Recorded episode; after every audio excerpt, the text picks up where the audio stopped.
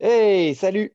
Bonjour à tous et bienvenue euh, avec nous, Labo, euh, pour vous parler encore une fois cette semaine de reprogrammation neuroposturale et répondre dans ce quart d'heure neuro à bah, deux questions. De nouveau, cette semaine, on répond à deux questions parce que on croule sous les questions. Donc, euh, voilà, on essaie de faire des liens entre des questions et, et, là, il y a un gros lien.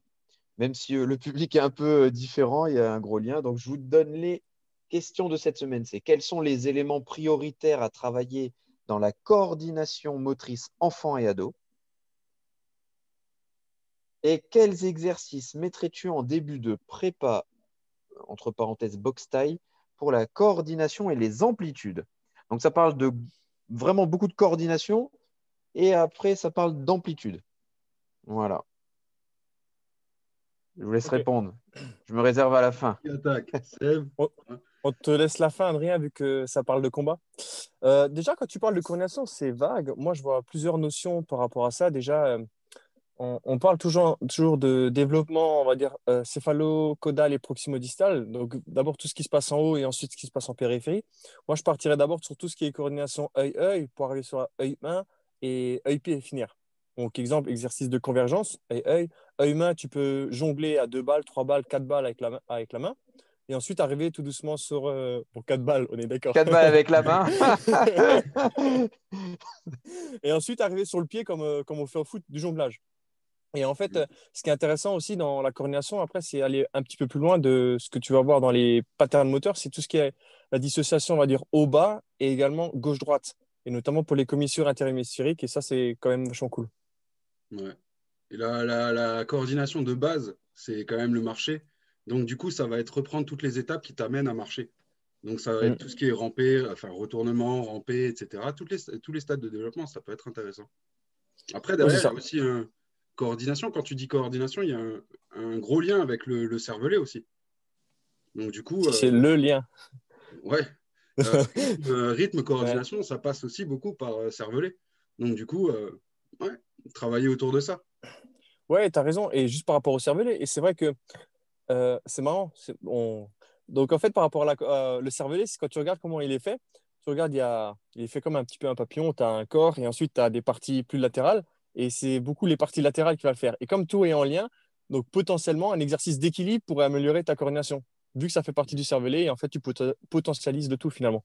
Ouais, tout ce qui va être coordination des doigts, des mains, c'est toute la partie latérale du cervelet. Et tout ce qui est central, plus équilibre et tout, le vernis sur le cervelet, ben, c'est plus central. C'est ça. Euh, ouais.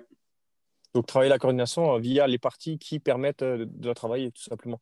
Après, par les spécificités de sport ou la motricité, on va dire, c'est d'abord sens large et après, tu, tu, affines en fonction de ce que tu recherches. Mm. Et en fonction de ton testing aussi. Si derrière, tu fais du testing sur le cervelet et que tu vois que c'est la partie médiane qui pose souci, bah, tu sais qu'est-ce que tu as à travailler, en fait, d'un point de vue coordination. si on peut appeler ça travail de coordination. Mais voilà. Travail de cervelet. et puis pour un enfant, un ado, on doit aussi rester dans le jeu. Et ce qui est bien avec ce genre d'exercice, c'est qu'on peut vite fait le rendre ludique, surtout en groupe, surtout avec des enfants.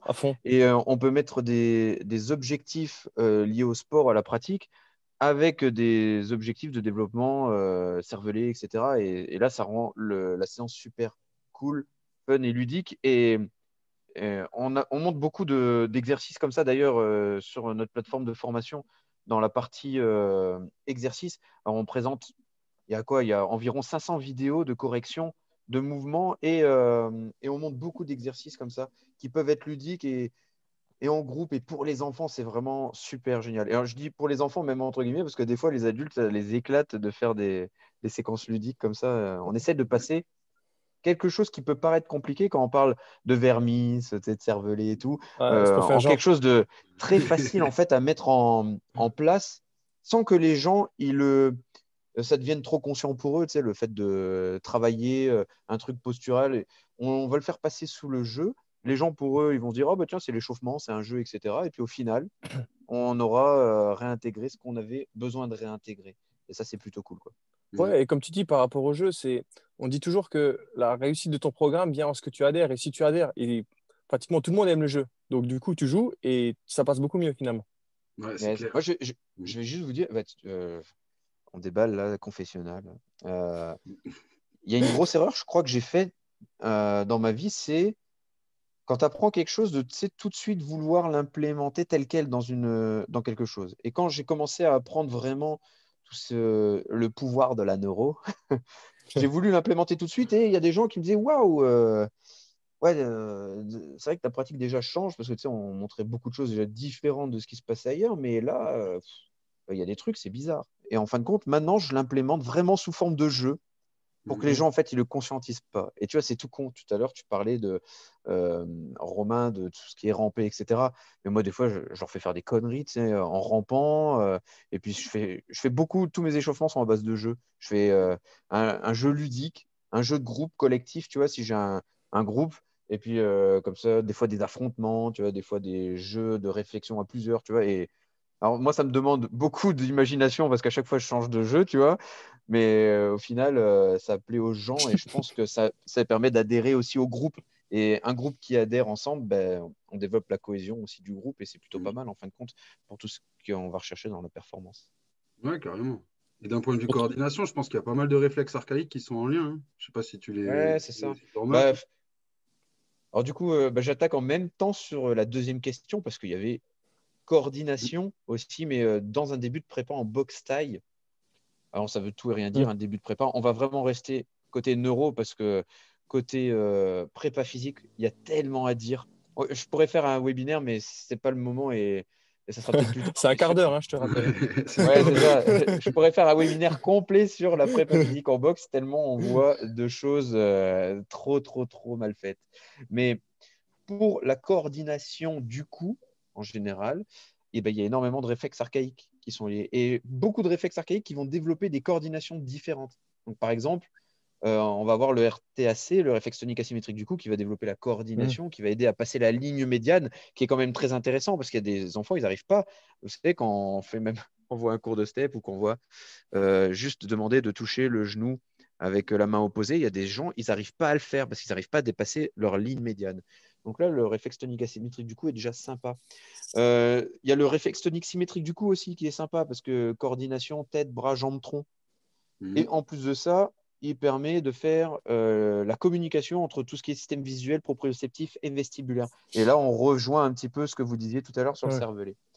Euh, ce que j'aime bien placer, et je, je, le conseille de le faire dans ta box taille, c'est de placer, par exemple, en échauffement, des retournements segmentaires. Tu sais, tu es au sol, tu fais des retournements par les bras, par les jambes, par la tête, par les deux, euh, partout, euh, comme tu veux. Pourquoi? Parce que ça va permettre d'améliorer la coordination globale. Euh, ça va permettre de venir travailler la rotation de la colonne. Donc, du coup, c'est plutôt pas mal. Et capacité à se mouvoir dans diverses positions. C'est plutôt pas mal, en fait, pour la boxe. Surtout que c'est un plan transversal qui est quand même assez intéressant euh, pour euh, les sports de combat. Et puis, comme c'est un grand oublié de la prépa physique, ça permet d'en remettre quelque part. Et en plus de ça, ça donne des mouvements organisés, adroits et un peu plus souples. Donc déjà, tu vois, on est dans cet aspect aussi de libération d'amplitude euh, que tu demandais aussi. Hein. L'agrippement palmaire, le réflexe d'agrippement palmaire qui permet la coordination main-jambe, c'est aussi intéressant. Le réflexe de Babinski, qui permet de libérer les mouvements des hanches, le réflexe de Galant aussi qui libère euh, les hanches et qui permet aussi une coordination motrice globale, le RTP, le, spinal de, Pérez. Donc voilà, en fait, il y, a plein de choses qui travaillent la coordination et euh, il faut savoir juste euh, quand les placer, à quel moment les placer, lesquels placer, parce qu'on peut trouver des exercices qui sont communs à deux, trois réflexes et ça permet d'avoir déjà un, bon, un bon petit échauffement et un bon début de prépa. Donc, euh, ça te permet voilà, après de, bah, de libérer tout ce qui est à libérer pour euh, être vraiment euh, bon au niveau santé et puis performance par la suite. C'est intéressant parce que ça reprend tous les stades de développement quelque part. Et donc, ah, du coup, ce qui serait intéressant dans, dans le cadre de boxer taille, ça serait de se tester en fait pour savoir lequel, sur lequel appuyer de manière à vraiment libérer un peu mieux la, la coordination et tout ça. Ouais, c'est ça. Bah, alors, euh, donc, euh, ouais, soit se tester. Alors, euh, je sais plus qui c'est qui me posait la question. Donc, soit tester bah, tes, athlètes, soit toi te tester mmh, mmh. pour voir qu'est-ce qu'il y a qui va pas. Alors, je sais plus si tu es sur notre formation déjà en ligne et dans quel cas tu auras les tests et les exercices. ou alors, peut-être je sais même plus, c'est peut-être quelqu'un qu'on a déjà en suivi, mmh. en suivi postural en ligne. Et dans nos suivis en ligne, bah, on essaye de, vous mettre tout ce qui est en, rapport par rapport à votre sport, bah, ce qui coince chez vous, votre, mmh. vos déséquilibres, ouais, vos problématiques. Et puis là, on voit, on a des, améliorations euh, énormes en très très peu de temps sur des gros problématiques. Donc voilà. Donc là, c'est intéressant, surtout quand on cherche après la performance. Là, on, on cible direct et c'est génial. L'idée, c'est de développer l'être humain de manière la plus optimale possible avant de vouloir chercher à, spécifier dans son sport quand même. Mais... Bah, ouais, ouais c'est ça. Et puis euh, bouger. Parce que si tu as des limitations. au maximum. Ouais, c'est ça. Du jeu. Amusez-vous, éclatez-vous. quoi. Ouais, et ce qui est intéressant de dire aussi, c'est que chez les enfants, après, c'est redondant parce que tout le monde le dit, mais il faut éviter l'hyperspécialisation précoce. Il y a des travaux euh, chez les, Canadiens et tout ça sur euh, tout ce mm. qui est les stades de développement qui sont intéressants à lire. Et dedans, tu trouves plein de jeux comme par hasard. Et donc, du coup, c'est des jeux autour de la coordination. Et, et l'idée de base, en fait, c'est plutôt d'avoir une réflexion sur les stades de développement qui te permettront de trouver les jeux adéquats par rapport à tes objectifs, plutôt que de faire un bundle de jeux. C'est de réfléchir euh... je veux travailler sur ça, quel type de jeux peuvent être intéressants. Et je sais plus où j'avais trouvé, mais j'ai trouvé ça sur Internet. Une fois, j'avais cherché sur Google euh, jeux euh, ou motricité enfant, et j'étais tombé sur une liste. Écoute, il y a 70 jeux que tu fais euh, quand tu es enfant, quoi, tu vois. Et donc, moi, je me sers de cette liste pour faire mes échauffements, et puis c'est plutôt cool. Mmh. En vrai, l'hyperspécialisation, comme tu disais, ça pourrait faire un webinaire à lui tout seul. ouais, c'est clair. Après, il y en a qui ont réussi avec l'hyperspécialisation. Oui, on va dire, tu vois, mais c'est peut-être une minorité, je sais pas. Ouais. Moi, ce qui me... Je crois qu'il est... il a commencé le golf à 4 ou 5 ans, un truc comme ça. Mmh. Ouais. ouais, mais il y en a qui ont réussi, quoi. Il y a toujours des exceptions qui confirment la règle. Ouais toujours, quoi qu'il se passe. Mais on ne peut pas faire d'exception une règle générale. Ouais. Et, et, le truc, c'est quand on voit maintenant, parce que c'est un effet de mode de faire des exercices de mobilité statique en échauffement, euh, la mobilité, ce qu'on appelle la mobilité à la, K-Star, euh, et qu'on voit des enfants, les gens, ils font même ça aux enfants maintenant. Mais je vois pas trop l'intérêt parce que l'enfant, il bouge beaucoup et il a accès à cette mobilité. Donc, euh, ça n'a pas de sens faites-les jouer, parce que c'est ça qui va entretenir leur mobilité au final. Parce que la mobilité, c'est pas de la souplesse, de la flexibilité euh, proprement parler, c'est du contrôle moteur. Quoi. Mm. Donc euh, voilà. Moi, je pense qu'il serait intéressant d'aller voir, c'est juste euh, des enfants de 5-6 ans quand ils sortent de cours et qu'ils vont dans un cours de récré. Ils ne se pas, ils ne s'étirent pas, ils y vont, ils jouent. Ils prennent une balle, ils prennent un pneu, ils prennent ce qu'ils veulent et ils jouent avec. ils ont comme, le, comme, le, léopard, quand il a besoin de bondir, de courir, il n'a pas besoin de, euh, il n'a pas besoin de, de mmh. s'étirer. quoi. c'est vrai. Voilà. Là, c'est encore autre chose parce qu'on pourrait repartir encore après sur ouais, euh, autre chose. ok.